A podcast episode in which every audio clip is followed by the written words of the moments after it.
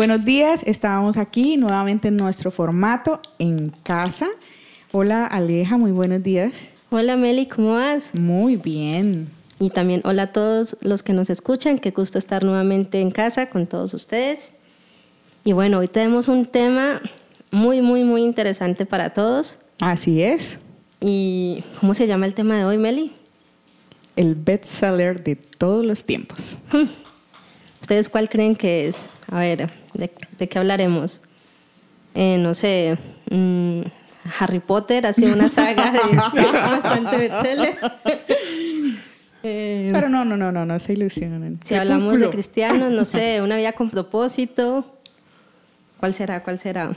Tatán. Bueno, y dando inicio en este mes de octubre, o inicio no, para nuestro mes de octubre tenemos que es el mes de la Biblia.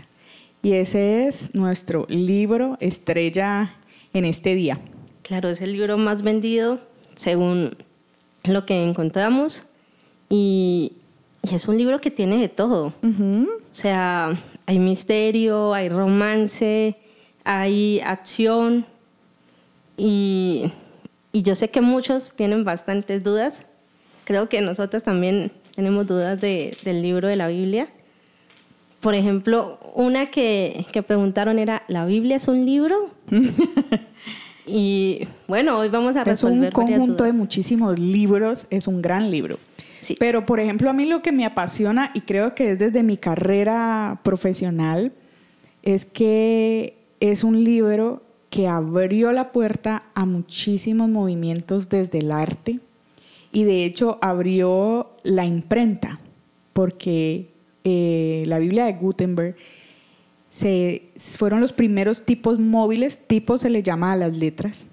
Eh, se crearon unas 12 líneas, pero letra por letra. Estos tipos se hacían en madera, grabados, entonces eran como unos sellos, por decirlo así, y, y se iban pues plasmando. Y esto, a partir de aquí se creó la imprenta. Entonces, y muchísimos más movimientos, o sea, desde el arte, la pintura, la escultura y la arquitectura. Entonces, es fascinante desde donde veamos. Claro, y por ejemplo en mi área, que a mí me encanta escribir, a mí antes me decían, no, si quieres basarte en algo, lee mitología griega. Pero yo creo que uno leyendo la Biblia encuentra varias historias para inspirarse. Sí. Bueno, nos faltó ese, la literatura. Claro, la literatura es fundamental. que perdone, que, yo sé que es su área. Perdone. Eh, es, un, es un libro que estoy segura que muchos han estado inspirados en la Biblia.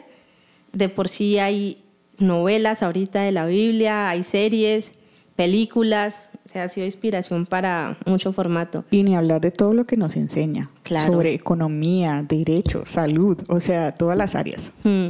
Y como les decía, hoy vamos a resolver muchas dudas de la Biblia. Tenemos un súper invitado. Es, es el pastor Efraín Grueso. Él lleva 49 años dedicado a servirle al Señor. Su encuentro con el Señor fue a los 16 años y medio y a los 17 fue bautizado y desde los 17 años y medio ya está dedicado su vida al Señor predicando. Impresionante, bienvenido. ¿Cómo le sacan información a uno, no? Sí. Rapidito. Sí, sin darse cuenta uno. Bienvenido, gracias por estar aquí. Gracias a ustedes por darme esta inmensa oportunidad de ser parte de esta mesa de trabajo y este diálogo sobre un tema y un libro que es valiosísimo desde todos los ángulos donde se mire cómo es la Biblia. Así es. Es un libro que, bueno, una pregunta personal, ¿impactó tu vida totalmente? Bueno, no solamente la impactó, la sigue impactando. Oh, wow. Porque el mensaje de la Biblia no se queda en el texto, sino que el mensaje de la Biblia te lleva a ponerlo en práctica. Entonces, desde ese punto de vista, no se queda como un texto muerto, sino que a la vez te empieza a dar direccionamientos en el qué hacer, el cómo hacer y el qué no debes hacer. Sí, es verdad. Entonces, desde ese punto de vista, la Biblia sigue, sigue vigente y tiene un mensaje cuya, cuya información responde a las preguntas que todo ser humano puede elaborarse en cualquier etapa de su vida, sea en la niñez, en la etapa de la adolescencia o cuando ya uno es miembro de la tercera o cuarta edad. Entonces, en cualquier, en cualquier parte del ciclo de la vida, la Biblia te tiene un mensaje que te inspira, que te desafía y unos postulados que te ayudarán a vivir en la comunidad. Así, Así es. Sí, es que la Biblia transforma vidas. O sea, de cierta manera su mensaje nos, nos toca. Y además que tiene muchos personajes. Por ejemplo, uno de mis personajes favoritos en la Biblia es José, eh, Daniel, Jesús también. Y bueno, ¿y cuál es el personaje de ustedes? Ahí sí me la colocó muy, muy complicada y muy difícil porque hay un sinnúmero de personajes que dependen, o mejor dicho, depende de qué aspecto uno quiere resaltar. Y desde ese, desde ese aspecto hay un personaje. Entonces yo no podría decirles eh, que hay un personaje especial porque dependiendo del enfoque hay un personaje que se puede, que se puede caracterizar. Y, Jesús está por fuera de todos, ¿no? Él no tiene, no tiene, no tiene punto. él, no entra, él, no entra, él no entra en el formato. Pero a mí me costaría decir mi personaje favorito es Julano, porque en otras circunstancias hay otros personajes que salen, que salen a hablar. Ahora, hay alguien que, que, que, hay dos personajes bíblicos que me han llamado poderosamente la atención. Y uno eh, es Javes, porque fue una persona que en su acercamiento fue muy claro con Dios y todo lo que Dios le dice ahí. Y el otro personaje es Besalel. Besalel es, es ese personaje que es mm, de bajo perfil, que pasa desapercibido, pero que tiene una riqueza eh, bien interesante porque es el primer, eh, la primera persona que no pertenece al estado religioso, diríamos pastores, profetas, apóstoles, evangelistas, lo que sea, que tiene la experiencia de haber sido lleno con el Espíritu Santo. Entonces, ese personaje me llama la atención porque no es un predicador, es una persona normal de la congregación a quien Dios le da unas competencias, unas habilidades, él desarrolla esas habilidades y al desarrollo de esas habilidades ahora viene que se le agrega el obrar del Espíritu Santo. Entonces, es que son unas habilidades extraordinarias. Sí. Para mí él es un personaje súper admirado por su creatividad. Exacto, porque es un artista. Entonces, eso, me llama la atención ese personaje porque él es un artista. Entonces, cómo los artistas en cualquiera de las ramas pueden ser instrumentos para desarrollar los propósitos de Dios. Entonces esos son dos personajes que, vuelvo y digo, a la hora de pensar, pensaría eh, fuera Jesús en esos dos, pero otra vez, dependiendo el enfoque, yo diría, hay este personaje que me cautiva. Sí, a mí ese es uno de los personajes de salir. Eh, bueno, Esther, y pues siendo en la parte femenina, me llamaría mucho la atención, siempre imagino cómo sería la reina Basti.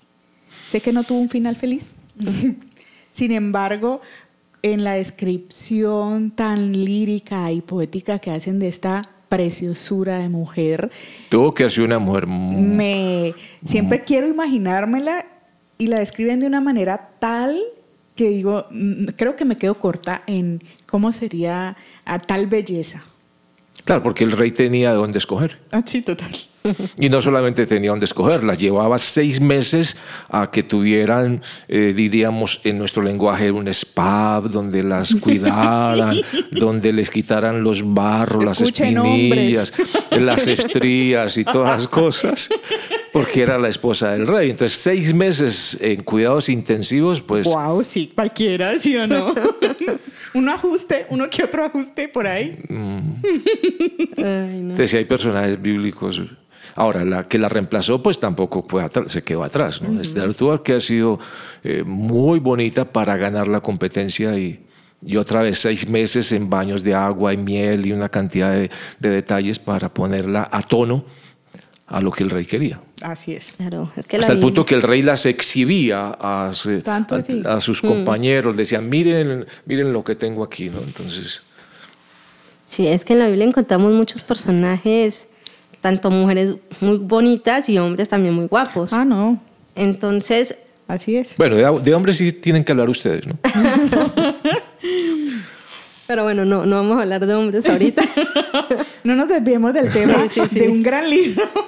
sí, bueno, así como hay muchos personajes, también hay muchas enseñanzas que da la Biblia. Entonces, una de las preguntas que, que nos hacían era, ¿cuál es ese mensaje, esa enseñanza principal que deja la Biblia? Difícil, ¿no? Porque son... son varias historias, pero... Miles de miles de enseñanzas. Diríamos que la Biblia tiene un tema que es central. Y es, es el, el acercamiento de Dios al hombre. Entonces, el mensaje de la Biblia tiene una sola finalidad, que el hombre escuche de la importancia del acercarse a Dios. De ahí ya se desprenden, se desprenden todas las otras temáticas. Entonces, la Biblia tiene un tema central que es Jesús, el modelo del acercamiento de Dios al hombre. Sea en la versión del Antiguo Testamento o en la versión del Nuevo Testamento, es Dios acercándose al hombre. Ahora que mencionas el Antiguo y el Nuevo Testamento, ¿Por qué está dividido este libro en, estas dos partes? Bueno, la Biblia tiene dos, partes. La primera es lo que llamamos el, Antiguo Testamento, que, que, comprende la historia desde eh, el momento de la creación hasta el momento cuando los judíos viven, viven la experiencia de las guerras de independencia a, manos de, de, los imperios romanos y griegos. Luego viene el Nuevo Testamento, cuando ya los romanos ejercen su control en la tierra de Palestina, y el Nuevo Testamento nos va a hablar del nacimiento de Jesús o de la historia de Jesús, de lo que pasó con los sucesores de Jesús hasta eh, lo que llamamos en el libro del Apocalipsis, que estaría hablando de la historia de la iglesia de esa época. Mm. Entonces el la Biblia tiene dos, dos, dos partes, digamos, que es el Antiguo Testamento, que nos habla del pueblo de Israel como el pueblo que Dios escogió, y en el Nuevo Testamento que nos habla de la iglesia, compuesta por hombres y mujeres que se han encontrado con Jesús, y que es el pueblo de Dios. Así es. Bueno, otra pregunta que nos llega es, ¿qué libro le recomendarías leer a una persona que está iniciando o que quiere conocerlo? La pregunta no es muy fácil porque depende del interés y la necesidad que tenga la persona. Por ejemplo, si son personas como ustedes, inquietas, académica e intelectualmente, yo le diría, eh, des una pasadita por Eclesiastés que Eclesiastés es, es un libro que nos va a mostrar a una persona desencantada o decepcionada de, después de haber probado todas las cosas en la vida y nos va a ir revelando su crisis, su desencanto, su frustración, porque él dice, eh, la vida no tiene sentido y, y quiero encontrarle sentido a la vida y se dedica a hacer ciertas cosas. Entonces él se dedica a acumular riquezas, pero después que acumula riquezas descubre que eso no, no le satisface, sino que le, le genera una profunda ansiedad o le, le genera un vacío. Entonces dice, ahora no me respondió el acumular cosas, entonces voy a dedicarme a la academia, voy a dedicarme a estudiar a adquirir títulos, maestrías, posgrados, doctorados, postdoctorados de doctorados de doctorados por los siglos de los siglos doctorados. Y se terminé toda la, preparación académica y descubrí que la vida me quedó en un vacío. Entonces, ah, listo, entonces ahora voy a darle rienda suelta a todas mis pasiones y dice que se puso a hacer de todo. Y de todo es de todo muy parecido a la realidad de muchos hoy en día. Entonces, él se metió a, probar de todo pero después descubrió que su vacío continuaba. Y en su peregrinaje al final llega a decir, todo esto me deja un profundo vacío y lo único que necesito es acercarme a Dios. Pero digo, depende eh, la situación que tenga la persona para decirle qué libro le podría sugerir. Ahora, si es una persona escéptica, ah, que tiene otros problemas, pues le hace la vida a Jesús.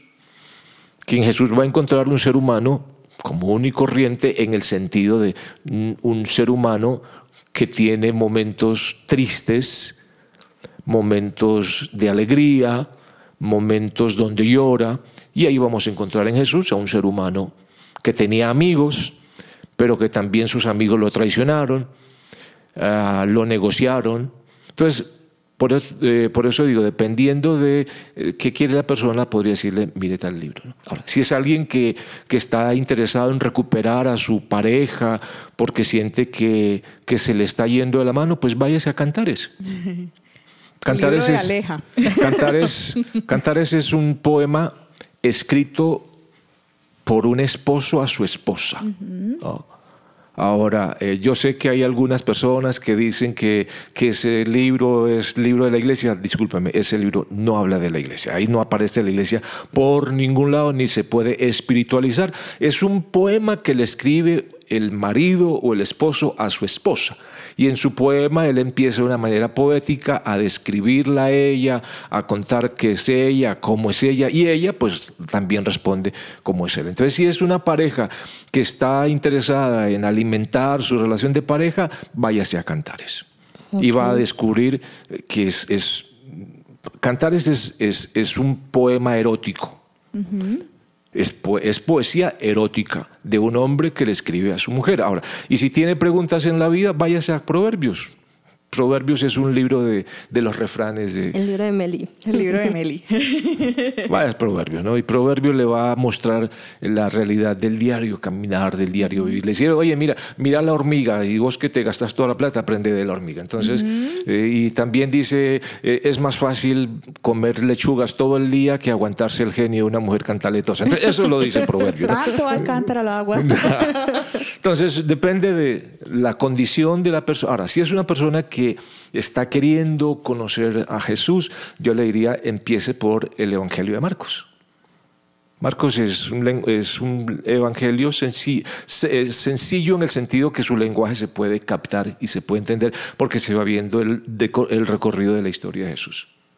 Entonces, otra vez, dependiendo, dependiendo que. Ahora, si es una persona que tiene interés en el futuro y que está preocupado por qué va a pasar en el futuro, pues váyase a Apocalipsis. Pastor, pues qué episodio tan impresionante este, me encanta. La verdad, a mí también. Eh, ahí respondes a una de las preguntas, la respondiste ya, sobre los géneros ah, literarios. o sea, ¿de verdad la Biblia los tiene todos? Sí, eh, cuando usted va a leer la Biblia va a encontrar poesía, va a encontrar historias, va a encontrar mm. narraciones, va, va a encontrarse con diferentes tipos de literatura, la, la, literatura poética, la profética, la, narrativa. Entonces, al leer la Biblia, ahora, hay que saber entender, ah, perdón, hay que saber también que como muchos pasajes son poesía, entonces no se pueden entender literalmente. Literalmente, sí. Porque es una poesía. Entonces, como poesía hay que, hay que saber que los, los hebreos escribían de una manera poética una verdad que era histórica. Muy interesante todo eso. Por ejemplo, también ya respondió algo de Cantares, que una de las dudas era que qué mensaje tenía Cantares para la iglesia. Para la iglesia Cantares no, tiene ningún mensaje. Es, para las parejas. Discúlpenme eh, los pastores eh, que piensan que Cantares habla de la iglesia, eh, muy respetuosamente, desde mi posición, Cantares no habla en ninguna parte de la iglesia porque es un poema erótico y la Biblia tiene pasajes eróticos. Ahora, erótico no quiere decir que son vulgares, ¿no? Es mostrar la, la parte erótica de la persona, de la pareja, de la, de la figura humana porque la Biblia es un libro para el ser humano. Así es. En todos los aspectos.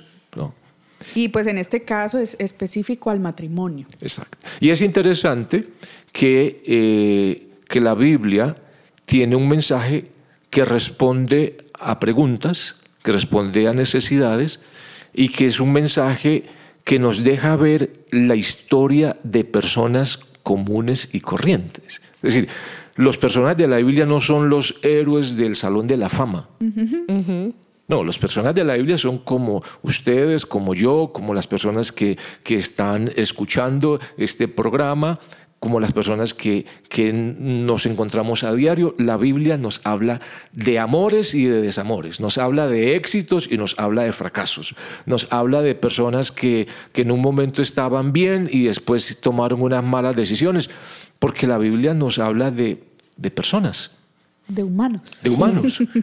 Entonces, ese es uno, uno de los elementos importantes de la Biblia que nos muestra hasta dónde puede llegar un ser humano, en lo bueno bien lo malo. Sí, dentro de estas historias, algún enlace, eh, algún desenlace inesperado que de pronto eh, hayas tenido en estas historias? Bueno, generalmente las, mejor dicho. las historias bíblicas dan mucho espacio a la imaginación. Sí, me encanta por eso. Entonces, hay detalles y lo dejan a uno que se imagine el resto. Es decir, ¿cómo, cómo te y eso me parece fascinante. Eso es lo fascinante, porque no, porque no, entonces eso hace que el texto no se agote. Porque cuando uno tiene un texto que ya sabe todos los detalles y el fin ya no vale la pena seguirlo leyendo porque ya lo leyó. En cambio, cuando uno va a la Biblia nos muestra pinceladas de los personajes y en esas pinceladas nos deja espacio para la imaginación y hasta el punto que de allí se pueden, se pueden hacer cosas. Por ejemplo, mm, en un curso que hice sobre, sobre cine eh, y documentales, nos pusieron a hacer un documental. Entonces, para mí fue interesante, eh, a raíz de la imaginación, hacer un documental sobre, ah, bueno, escribir un documental sobre la historia de Ruth. Entonces yo le llamé La muerte y resurrección de una migrante. Entonces es otra vez, porque el personaje te da imágenes y te da pinceladas para que tú armes, armes documentales. Entonces, eh, por eso la Biblia es un libro fascinante y hay muchas películas. Sí. Y cada vez están haciendo más películas porque otra vez los personajes te dan unos insumos y te permite crear y películas y también hay muchos mitos alrededor de. Por ejemplo, veíamos el tema en el Código da Vinci. Ajá. Eh, por ahí también he escuchado que dicen que María escribió un libro. bueno, si lo escribió, ¿dónde está? si lo escribió no se sabe dónde, dónde está, porque, porque los escritores, los escritores de la Biblia, eh, sus documentos se mantuvieron y fueron recuperados. Hmm muy interesante todo esto porque es, es algo que de pronto no se había hablado así tan... Bueno, yo nunca he tenido como una conversación, hablemos de la Biblia, de, de los desenlaces inesperados, del género literario. Bueno, ya nos dimos cuenta que tiene varios géneros eh, no sé, a mí me parece que predomina un poco la, poesía en ciertos relatos. Sí, sí, es decir, en la Biblia hay mucha, hay mucha poesía, ¿no? Hay mucha poesía hebrea. La poesía hebrea se caracteriza porque repite con mucha frecuencia las ideas, ¿no? Hmm. Entonces eso, eso también ayuda. Ahora, eh, la Biblia tiene, tiene historias, historias de, de personajes tan importantes como, como David, pero también tiene tiene historias de, personajes que no fueron tan importantes, pero que sí el evento marcó un, determinado momento allí. Ahora, hay, otro, hay otra cosa en la Biblia y es que los que escribieron fueron, fueron personas de carne y hueso. ¿no? Personas que tuvieron una, una perspectiva de Dios una idea de, de, quién era Dios y cómo era Dios, y a partir de esa concepción de quién y cómo era Dios, ellos escribieron. Por eso uno encuentra que hay un autor que tiene una perspectiva y hay otro que tiene otra perspectiva de Dios, porque la, la revelación de Dios o el conocimiento de Dios no era el mismo para todos. Entonces, cada autor bíblico, de, de acuerdo a su revelación o a su conocimiento que tenía Dios, así lo mostró. Entonces, por eso usted cuando lee Génesis y cuando lee, eh, por ejemplo, lee, eh, lee Samuel, va a encontrar que hay una variedad. No es, no es que Dios varió, es la, la variedad que tiene el que es del autor. Además es que, claro, su personalidad, digamos, algunos usan las hipérboles, otros tal vez no. Entonces eso también va, va dándole el, giro. Va dándole el giro. Además que cada uno tuvo un encuentro particular con Dios. Entonces, por ejemplo, la concepción que cada uno de nosotros tenemos de Dios no es la misma. Mm. Y si hablamos de Dios, hablamos desde esta perspectiva. Ahora estamos hablando del mismo Dios, pero nos dirían cuál es. Es uno solo, pero son tres enfoques de una manera diferente. Entonces, yo creo que aquí también le estamos dando respuesta a otra pregunta, que es ¿quién escribió la Biblia? Entonces podemos decir que tiene varios autores. la Biblia tiene un, sinnúmero de, autores. Ah, ahora, de autores que recogieron algo que se, llama, se llamaba la tradición oral. Es decir, mucha de la historia de la Biblia se transmitió oralmente, así como nuestros antiguos eh, patriarcas de las costas que transmitían la historia oral hasta que alguien se sentó a escribirla. Entonces la Biblia no fue que la escribieron toda una vez, fueron narraciones que se fueron transmitiendo de generación en generación hasta que llegó alguien y se sentó y recogió toda esa información y la escribió.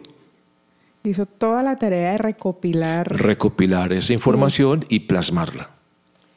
Es bastante trabajo ahí. Sí, sí, sí, muchísimo trabajo, que tampoco fue una noche o un día. Sí, bueno, eso también lleva como a otra de las preguntas que nos hacían es sobre la veracidad de lo que está escrito. Es decir, pues sabemos que hay varios autores, cada uno fue contando desde su experiencia su, su relato de lo que había vivido con, con Dios o en su época. Pero entonces... Por ejemplo, hoy en día, ¿quién determina que esa es veraz o no? Sí. Bueno, ahí, ahí estamos entrándonos en, eh, como dirían los, los, marinos, en aguas profundas ah, y aguas picadas que no nos, no nos podemos eh, hacer a un lado, pero tampoco podemos entrar en tanta profundidad porque no nos daría. Eh, cuando hablamos de la veracidad de la escritura, debemos hablar en dos direcciones. Uno es la veracidad del acontecimiento el suceso existió. Por ejemplo, las plagas de Egipto existieron, fueron hechos que existieron, realmente existieron. La, narración de ese hecho es donde ya el autor le pone su eh, interés particular. Entonces, el autor bíblico coge el hecho y lo escribe. Por esa razón es importante leer dos o tres versiones de la Biblia sobre el mismo hecho para tener mayor claridad del fenómeno que se ha dado. Entonces, cuando uno se queda con una sola versión, le queda muy corto entender qué es lo que pasó allá. Por, esa por eso es necesario, importante, que entendamos el hecho ocurrió y eso no se puede, no se puede negar. Por ejemplo, usted me pregunta la creación. El hecho de la creación ocurrió. Como hecho ocurrió. Ahora, cuando vamos a la Biblia, la Biblia nos va a hablar que, que Dios creó el cielo y la tierra. Lo creó. Ahora, cuando leemos Génesis 1 y Génesis, sobre todo cuando leemos Génesis 1, es, Génesis 1 es un poema. Es un poema religioso que nos dice a través de la poesía cómo se creó el mundo. Entonces, el hecho de la creación fue real y es veraz, pero la narración que da Génesis es un poema. Mm. ¿Ya? Y ese poema nos habla de un hecho que es real, que fue el hecho de la creación. Entonces, ¿dónde está la veracidad? El hecho ocurrió. Y eso no se puede negar. ¿Dónde está la veracidad? En que el hecho ocurrió en la perspectiva y en la proyección que Dios tiene. ¿Y dónde está la veracidad? En que el escritor escribió a partir de, ese hecho. Entonces, eso es, es interesante que lo entendamos para tener una, una perspectiva global, general de la escritura. Ah, alguien pregunta, o alguien me preguntó, y de pronto creo que debe estar allí marcada también, ¿por qué, por qué en la Biblia no aparecen tan... Eh, ¿Por qué eh, la Biblia en el Antiguo Testamento tiene una posición frente a la mujer y tiene otra posición en el Nuevo Testamento? Sí, correcto. Es una de las preguntas que, tenemos allí. ¿Por qué? Porque otra vez, eh, la cultura hebrea está inmersa en la cultura del Medio Oriente, que era una cultura profundamente machista. Ahora, no solamente era machista la cultura hebrea, sino que la misma posición de la mujer en ese tiempo, para los judíos, para los griegos y para los romanos, estaba, perdone la expresión, estaba por debajo. Pero cuando venimos al Nuevo Testamento, cambia la perspectiva, porque Jesús dignifica al ser humano y en esa dignificación del ser humano resalta a la mujer. Y si ustedes notan, en el mensaje de Jesús, el mensaje de Jesús está, y Jesús está rodeado de mujeres. Porque su mensaje las visibiliza, por un lado, las recupera, por otro lado, y luego Pablo las equipara y dice que ahora en Jesús no hay ni hombres ni mujeres, sino que todos delante de Dios somos iguales. Entonces creo que ese tipo de enseñanza rompe con esos patrones machistas y feministas. Porque la Biblia es muy enfática.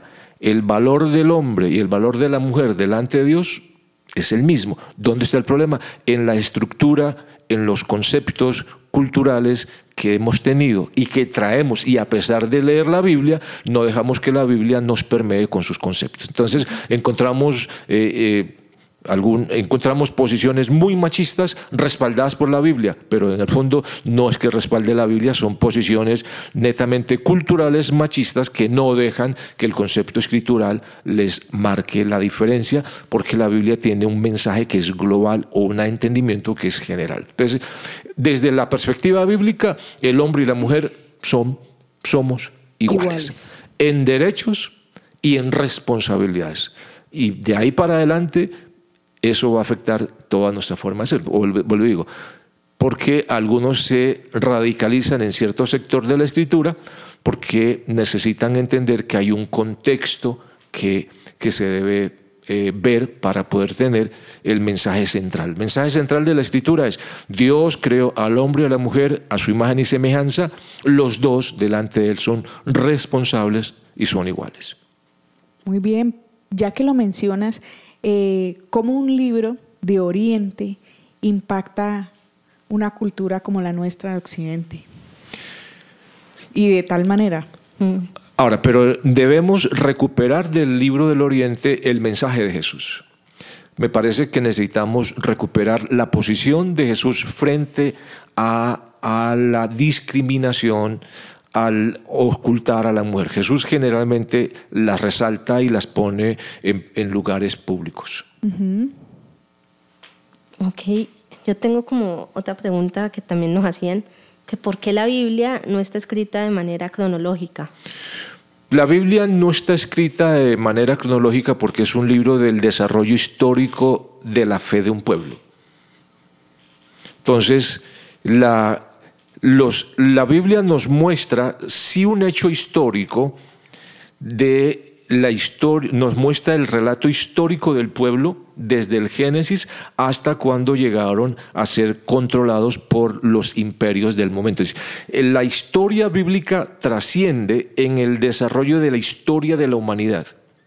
Pero los libros bíblicos no están escritos de esa manera, están escritos alrededor del desarrollo de la fe del pueblo pero fe que se desarrolla en ese recorrido histórico.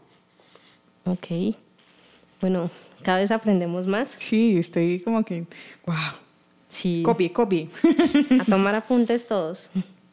Bueno, aquí en este momento aprovecho para decir que no estamos impartiendo doctrina, porque pues, no, no es la idea, la idea es dialogar sobre unas preguntas que tenemos y aprender un poco más, pero no estamos impartiendo doctrina. Quiero hacer esa aclaración. Creo que eso es interesante, ¿no? Porque si, no sería una, sería una cátedra de doctrina cristiana que No, no, no creo que no, sea. No, es una prédica, no. Es una charla sobre este bestseller eh, que nos concierne a todos. Sí. Cristianos, no cristianos. Exactamente. Pastor, aprovecho de una vez aquí le pregunto, ¿qué diferencia hay entre la Biblia católica y cristiana? Mira, la, la diferencia, diríamos, tiene que ver con los acercamientos. ¿no? Cuando tú lees la Biblia, la Biblia no fue ni católica ni evangélica. El Antiguo Testamento no fue ni evangélico ni católico. El Antiguo Testamento recoge, recoge la historia literaria de la fe del pueblo hebreo. ¿Ya? Luego, eh, en el Nuevo Testamento se escriben las cartas de los apóstoles a las iglesias que estaban surgiendo. En un determinado momento, cuando ya la iglesia católica, eh, eh, bajo el gobierno eh, romano, bajo, bajo Constantino, que ya la iglesia se vuelve una institución, empieza a tener el control de los textos. Uh -huh. ¿ya?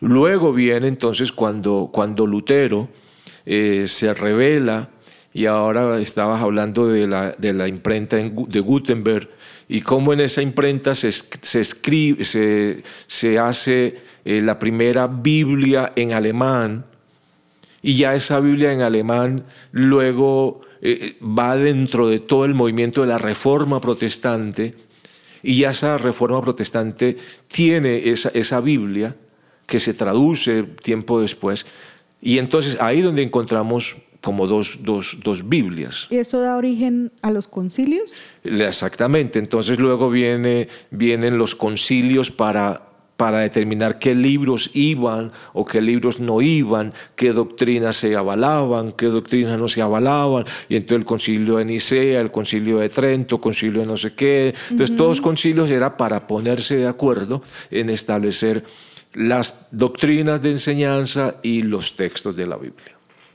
Pero cuando tú, yo tengo Biblias católicas, uh -huh. no, versiones católicas que otra vez me ayudan a entender el, el, hecho histórico que estoy leyendo.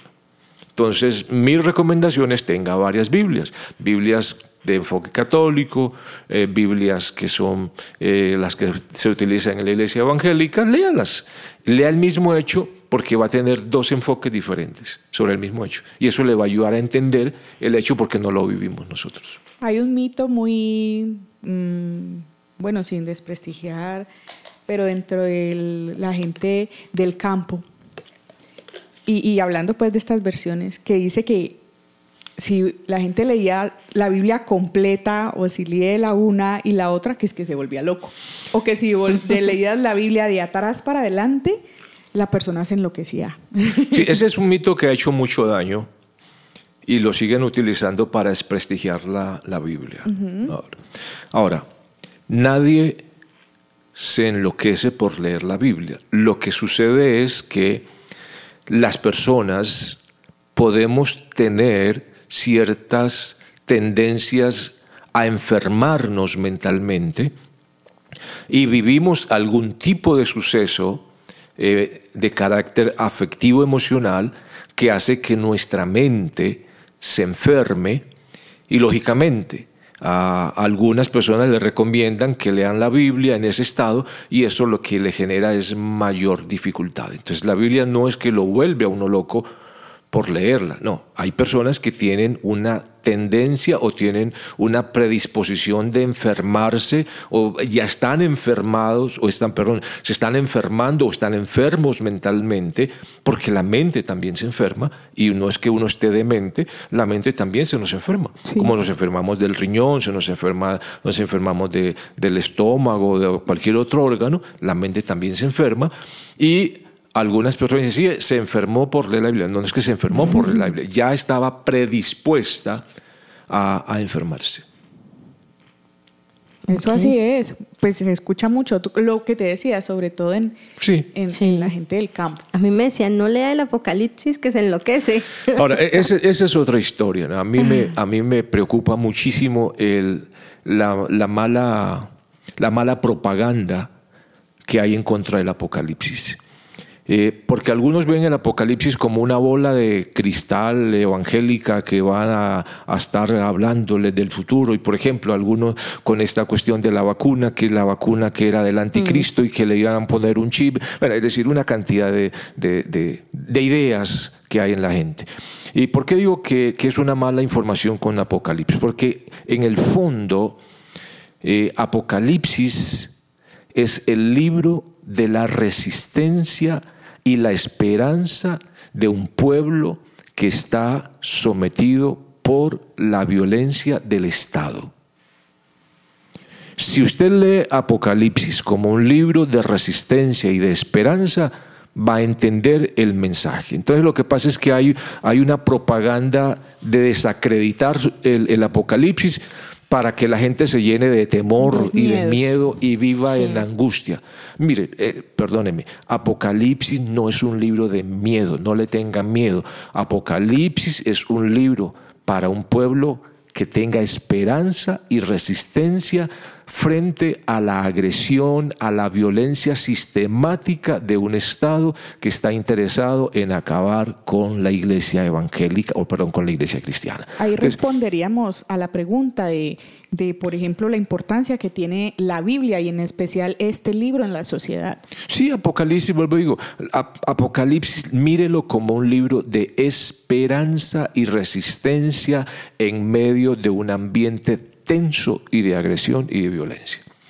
Por eso, es más, el personaje central de Apocalipsis no es el anticristo, ni es el, la no, el personaje central de Apocalipsis es Jesús. Con Jesús empieza, eh, Apocalipsis empieza hablando de Jesús y termina hablando de Jesús en un cielo nuevo y una tierra, y una tierra nueva. Entonces, es, es otra vez. Es que hay, una, hay un interés, hay una intención de mantener a la gente al miedo anclada al miedo, a la zozobra y, bueno. La prensa amarillista que Exactamente, es una propaganda amarillista que, que no deja que la gente eche mal, porque es que si uno lee Apocalipsis va a descubrir que hay esperanza. Eh, Apocalipsis es un libro de esperanza que el mundo no se lo va a llevar el diablo, que el mundo no se lo va a llevar el anticristo, que el mundo no se va a acabar con el anticristo. No, el Apocalipsis nos habla de una tierra y un cielo nuevo con unas perspectivas para las personas seguir viviendo por la eternidad. Muy hermoso. Muy bien eso. pues es que, o sea, yo creo que si leemos la Biblia con calma, con mucho cuidado y todo, casi todos los libros dan mensaje de esperanza, de, de que hay nuevas oportunidades, de que hay que creer. Entonces, obviamente las malas propagandas lo que quieren es hacer que uno no crea en eso. Sí. ¿No? Y por ejemplo lo que dicen hoy en día las noticias, que el Papa Francisco dice que está desactualizada y que hay que actualizarla.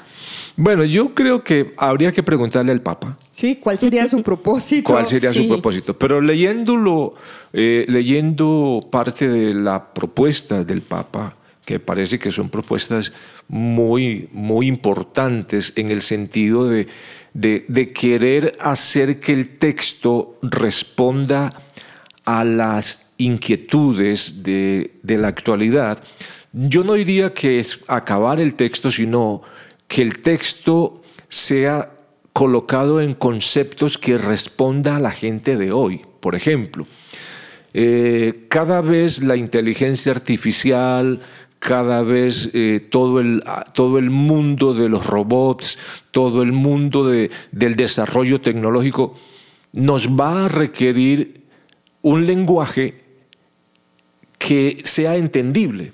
Por ejemplo, eh, para nosotros, los que pertenecíamos, pertenecemos a otros años, años 1955, 1960. Pero no crean que es tan viejito, ¿no? No, no. No aparenta ni siquiera la edad que tiene. ni para qué les digo la edad, porque algunos sufrirán un infarto. Entonces, entonces por ejemplo, eh, hoy hablamos de conectarnos hablamos de personas conectadas y personas desconectadas, que estamos a un clic. Es decir, hace años, en el año 1980, 70, 55, hablar de conectados, mm, ni se sabía qué era. ¿A un clic de qué? ¿A un, clic de qué? Que, que, uno se conecta, que la conectividad. Entonces, imaginémonos, estamos en el año 2021, en el 2030, nueve años, o en el 2040, en 19 años, habrá unos conceptos que hay que entenderlos. Entonces, los traductores bíblicos tendrán que coger el concepto original, por ejemplo, el concepto de Jesús Salvador, y qué quiere decir Jesús Salvador en el año 2030. Allí los, los traductores bíblicos tendrán que poner a funcionar todas sus neuronas, entender el lenguaje de esa época y coger el concepto bíblico y traducirlo allá. Entonces, ahí donde me parece que la Biblia se debe volver el libro que responde a las inquietudes de la generación del momento. De cada época. De cada época.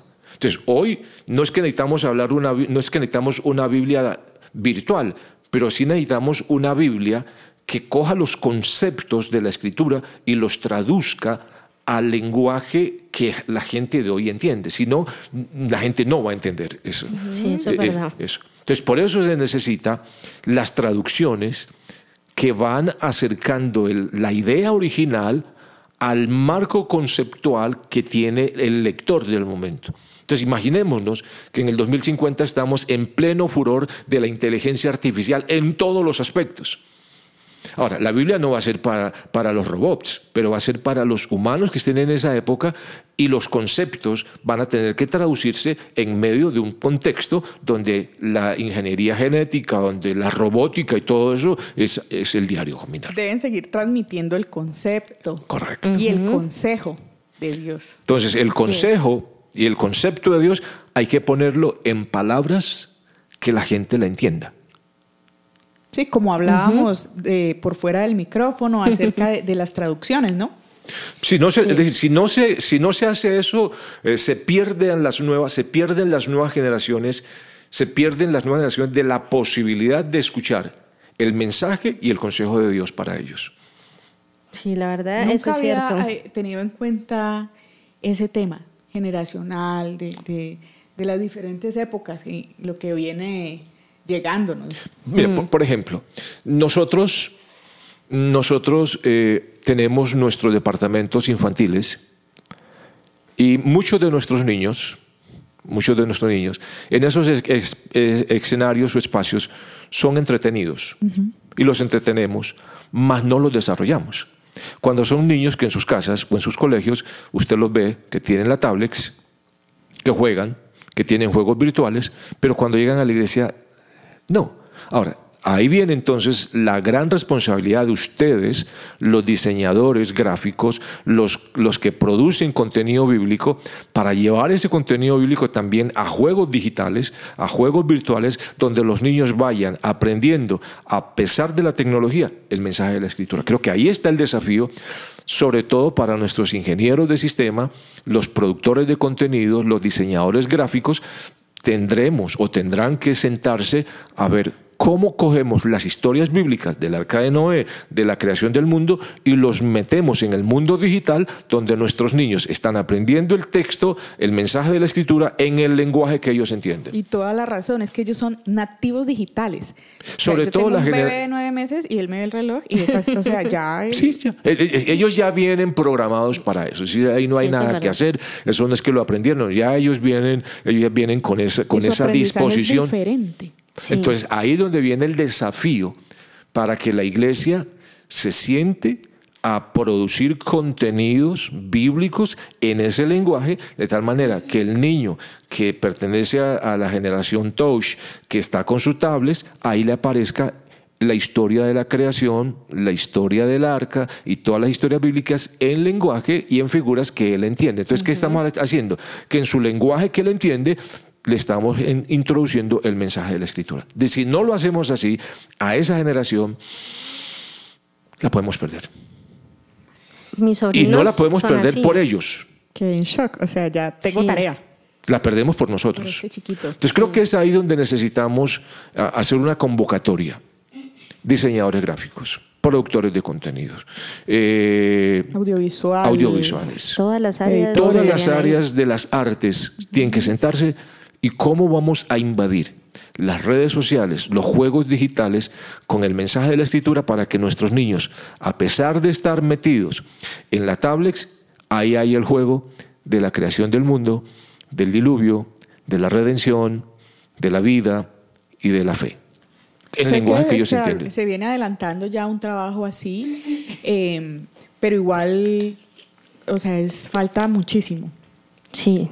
Muchísimo y, generar este tipo de contenido para todos y que todos puedan acceder a él también.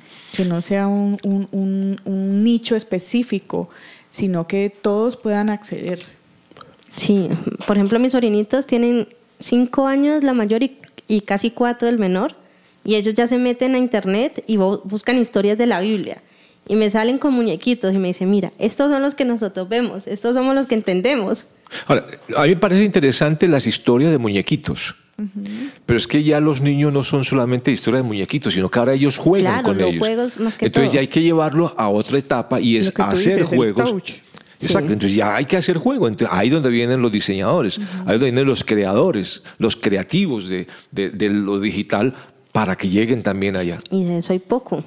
Yo he visto es como jueguitos, pero de preguntas y responda. Y eso para un niño, cuando están empezando a leer, no. No, eso no, eso no, Ese es el desafío. Entonces, el desafío de la escritura nos implica hacer una convocatoria de las personas de nuestras congregaciones que son diseñadores gráficos, que manejan las redes sociales, que manejan el Internet, y sentarnos a producir contenido digital y juegos digitales para nuestros niños en la iglesia. Claro, yo creo que eso también en parte responde a una pregunta que hay, de que si existe una forma adecuada de leer la Biblia. O sea, varía según la persona. Varía según la persona, varía según la, el interés, varía según la necesidad, varía también la capacidad y velocidad con que uno lee. Porque si le ponemos la Biblia a alguien que lee 10 libros por minuto, pues ya en, una hora se la leerá toda. Pero una cosa es leerla, otra cosa es meditarla.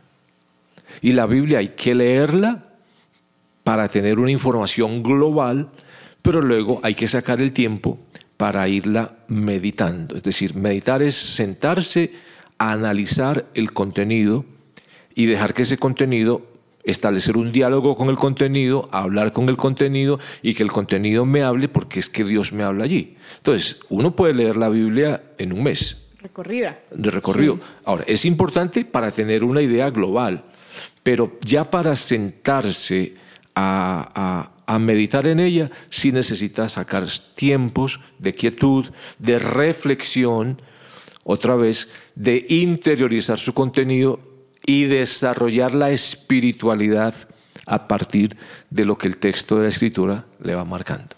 Aplicarlo. Aplicarlo. Entonces ya la aplicación le va a llevar al desarrollo de la espiritualidad, que esa, ese desarrollo de la espiritualidad le va a requerir de tiempo de quietud, de tranquilizar el alma, tranquilizar la mente, para que vaya un, un, encuentro en la interioridad de esa persona, con su espiritualidad. Ok, otra, otra pregunta. O sea, por fe, o sea, la Biblia nosotros damos muchas cosas que son verdad también por fe. Y cuando le vamos a explicar a otra persona, hay veces no, no sabemos cómo decirle. Entonces, ¿cómo podemos argumentarle a una persona objetivamente que lo que está en la Biblia efectivamente es verdad? Bueno, cuando hay una persona, cuando hay un diálogo con una persona, la sugerencia que yo les doy es escuche el argumento que tiene la persona. Escuche el argumento que tiene la persona. Cuando usted escucha el argumento que tiene la persona, conoce en dónde se fundamenta. Porque a veces el argumento es, a mí me yo me imagino. Entonces yo la primera pregunta que le hago a la persona, ¿usted leyó el texto? No, pues entonces lea el texto y cuando lea el texto hablamos porque no podemos partir de, supuestos. No, y el contexto también en el que está escrito el texto. Entonces no podemos partir de mm, yo me imagino o me supongo, no, ya leyó el texto, no, léalo y cuando lo lea podemos establecer un diálogo. para escuchar sus preguntas y poderle orientar en la respuesta. Ahora, porque a veces nosotros, no es que lo dice ahí y, tiene que ser así, porque hay posiciones, hay argumentos. Hay que tener en cuenta que la persona, si ya la leyó, explicarle ese, ese texto en su contexto, el por qué. Eh, alguien me, escribe y me dice, eh, ¿por qué es que en la Biblia mm, se prohíbe que la mujer hable en público? Le digo, mira, esa idea no es la idea de toda la Biblia, es una idea, perdón, es un, es un, un, acuerdo al que llegaron en una comunidad que tenían una problemática en particular que no se puede generalizar. Entonces, cuando cogemos un elemento bíblico y lo generalizamos, estamos, haciendo, estamos destruyendo el, el, el, el, mensaje que tiene ese texto. ¿Por qué? Porque habría que mirar el planteamiento de Jesús con, respecto a la mujer, el planteamiento de Pablo con respecto a la mujer. Entonces, eh, cuando, se saca un, cuando se saca un texto bíblico de su contexto, se constituye en un pretexto para la gente decir lo que, lo que se le ocurra, por una razón. La, la Biblia es como, un, como una cadena, son eslabones. Cada texto o cada versículo está ligado a una idea general que escribió el autor en el capítulo. Entonces, si uno saca un eslabón, deja la cadena suelta, la, cadena de idea. Es decir, el autor bíblico en una página o en un capítulo, él maneja una idea. Y esa idea él la refuerza con argumentos. Ahora, si uno saca un versículo, rompe la idea. Entonces, hay que leer el capítulo completo para tener la idea. Ah, aquí el autor está diciendo es esto no coger un texto. Si usted saca un texto bíblico, puede poner a decir ese texto lo que quiera. Hay una máxima que dice, un texto, si su contexto es un pretexto. Ahora, cada capítulo está enmarcado en un libro. Entonces hay que leer el libro para saber el porqué. Y luego hay que leer toda la Biblia para poder tener el marco referente. Entonces cuando uno dice, mire, pero es que aquí en la Biblia lo dice, sí, sí señor, allí lo dice, pero leamos lo que viene antes y lo que sigue después. Entonces, al leer lo que viene antes y lo que sigue después, eso nos aclara el concepto o la idea que el autor estaba queriendo decir. Ok. Porque es muy común entre nosotros los evangélicos sacar un texto, mire, aquí dice, sí, ahí lo dice, pero ojo, léalo en relación con lo que viene antes y con lo que viene después para que tenga una claridad o para que entienda mejor qué es lo que se quiere decir. Y, eso ha hecho muchísimo daño porque sacar esos textos de su contexto, la gente dice con eso lo que quiera decir, que en el fondo no es lo que dice la Biblia, sino lo que la persona se imaginó, creyó o intuyó que eso le quería decir ahí. Es más, mientras exponías esto, eh, pensaba cuántas personas se habrán alejado por este tipo de ideas mm, falsas o, que no cumplían realmente, sino con un pretexto. Con un pretexto. Entonces, estudiar la Biblia nos obliga a entender qué fue lo que el autor escribió y para eso él usó unas ideas. Entonces, eh, esa costumbre, saquemos este versículo y, ponemos a ese versículo a decir cosas que posiblemente no lo dice, es un peligro porque eso ha llevado a muchas eh, decisiones que han puesto en riesgo la vida de muchísima gente en muchos lugares del mundo. Claro, y también a los mitos, como los que hablábamos ahora. Sí, sí. Pastor, ¿cuál es esa pregunta más difícil en todos estos años de ministerio que te han hecho acerca de este gran libro? Preguntas. Una de las preguntas es, eh, o, mejor no, una de las afirmaciones, el papel puede con todo. La Biblia la escribieron seres humanos y como es un papel, el papel puede con todo. Digo, sí, es verdad, el papel puede con todo. Resulta que en ese papel hay un mensaje que es para usted y para mí. Y ya depende si usted lo recibe, está bien, si no lo recibe, siga su camino. Entonces no hay, no hay ningún problema en ese sentido. ¿Por qué? Porque, otra vez, la, la Biblia es el libro para el ser humano. Y de acuerdo a las preguntas que uno se formula, va a encontrar en la Biblia algunos pasajes que o le aclaran o le generan más preguntas. Así es. Sí. ¿Por qué Jesús no escribiría un libro? Bueno, porque ¿Qué él, él- él no vino a escribir libros.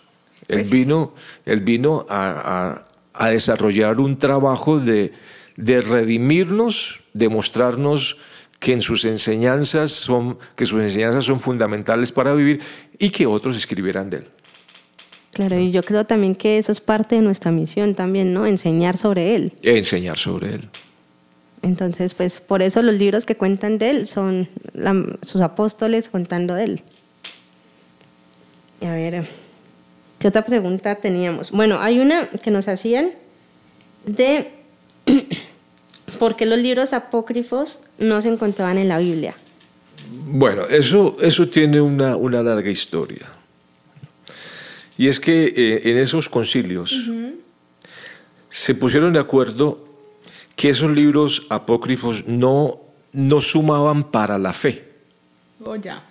Entonces, como no sumaban para la fe, porque los textos bíblicos eh, se busca que aumenten el- el- la, la fe de las personas. Entonces, que como eso no, no aumentaban la fe, entonces por eso hay unos libros que no aparecen, sobre todo en las Biblias evangélicas. Porque los evangélicos consideran que eso no ayuda para la fe, entonces no los tienen. Pero hay otros libros en algunas versiones de las Biblias evangélicas que sí están.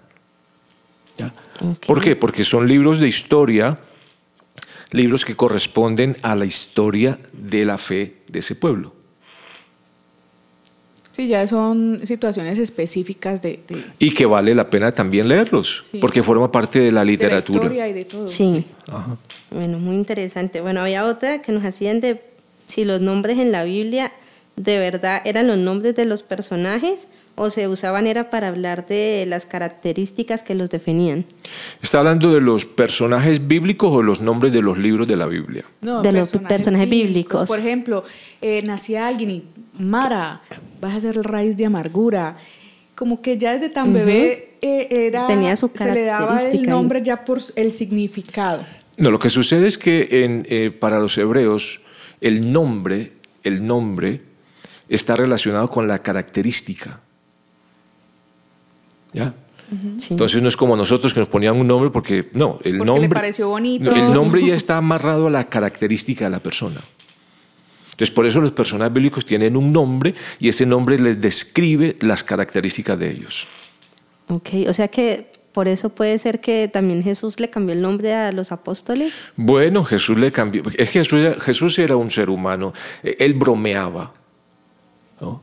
Ojo, él bromeaba con sus discípulos, hacía chistes con sus discípulos y también les cambió el nombre en ese sentido. Porque el nombre está amarrado a las características que tiene la persona.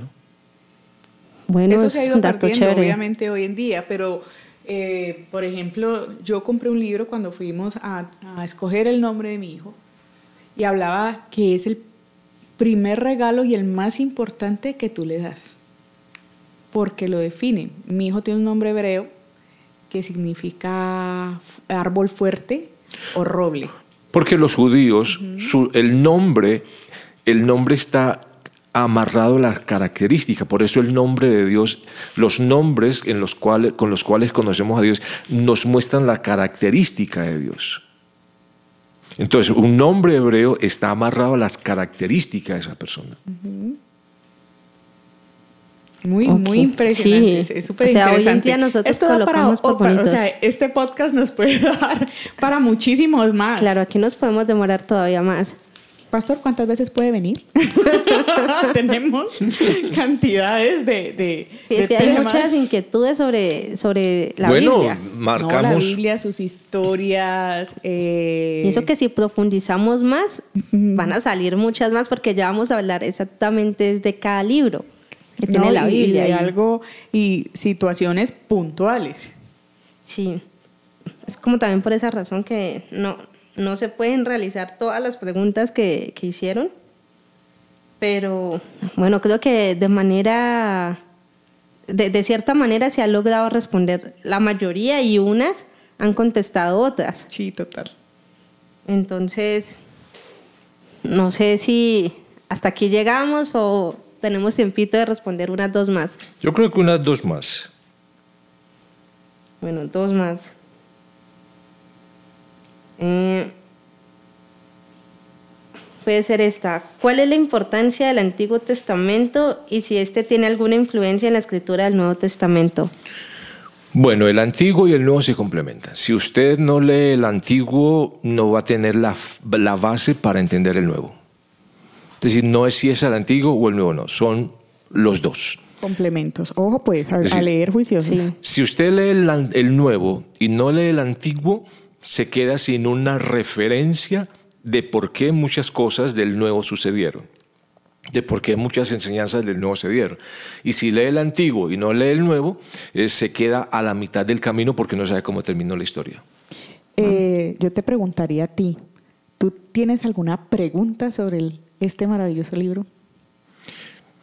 que aún no te han respondido. Cuando llegue al cielo, cuando llegue al cielo el agua a Dios. ¿Cierto? sí. Yo también tengo algunas que le haré a Dios cuando llegue al cielo. Sí, cuando llegue allá. Y es, más que cuando lleguemos allá ya no tendremos ni tiempo para preguntarles. Pero yo, yo pienso, ¿no? Cuando llegue al cielo le voy a preguntar por qué un bebé muerto de sueño no se duerme. no, bueno, eso también nos pasa a nosotros. A mí me pasa eso. A veces tengo demasiado sueño y no duermo. Entonces, no sé, ya algún día entenderé eso. De esas preguntas retóricas. sí. Bueno, yo creo que con esas hemos respondido casi todas. Pastor, me gustaría que usted concluyera este tema de este libro y, cerrara. Bueno, agradecerles a ustedes por darme esta inmensa oportunidad de conversar sobre este libro que es fascinante, es un libro desafiante y lo interesante de este libro es que nos llama a la, a la ortopraxis, que es poner en práctica lo que nos enseña. Si no llevamos a la práctica lo que nos enseña, perdimos el tiempo. Entonces, mi, recomendación es léala, entiéndala, medítela y póngala en práctica. El ponerla en práctica nos va a ayudar a descubrir que es un libro que tiene muchísima relevancia e importancia para nuestros días. Así que muchas gracias por haberme invitado a esta a este espacio de hablar con ustedes. Muchas gracias por asistir a, nuestra casa. Y este gracias por invitarme a su casa y, mm. y, los que nos permiten entrar a su casa también, muchas gracias. Y esperamos que haya otra ocasión donde se pueda repetir. Este bueno, eso ya eso dependerá de la programación que tengan ustedes y las temáticas que, que vayan surgiendo dentro de lo que han programado. Así es. Bueno, muchas gracias a todos por escucharnos. Nos escuchamos, valga la redundancia, en otra oportunidad. Un abrazo grandotote. Sí, y bueno, no olviden seguirnos en las redes sociales, eh, el canal de YouTube, entrar a la página. Y bueno, antes de terminar, un dato así rapidito. La Biblia ha sido traducida a 438 idiomas en su totalidad y 2.454 idiomas de manera parcial.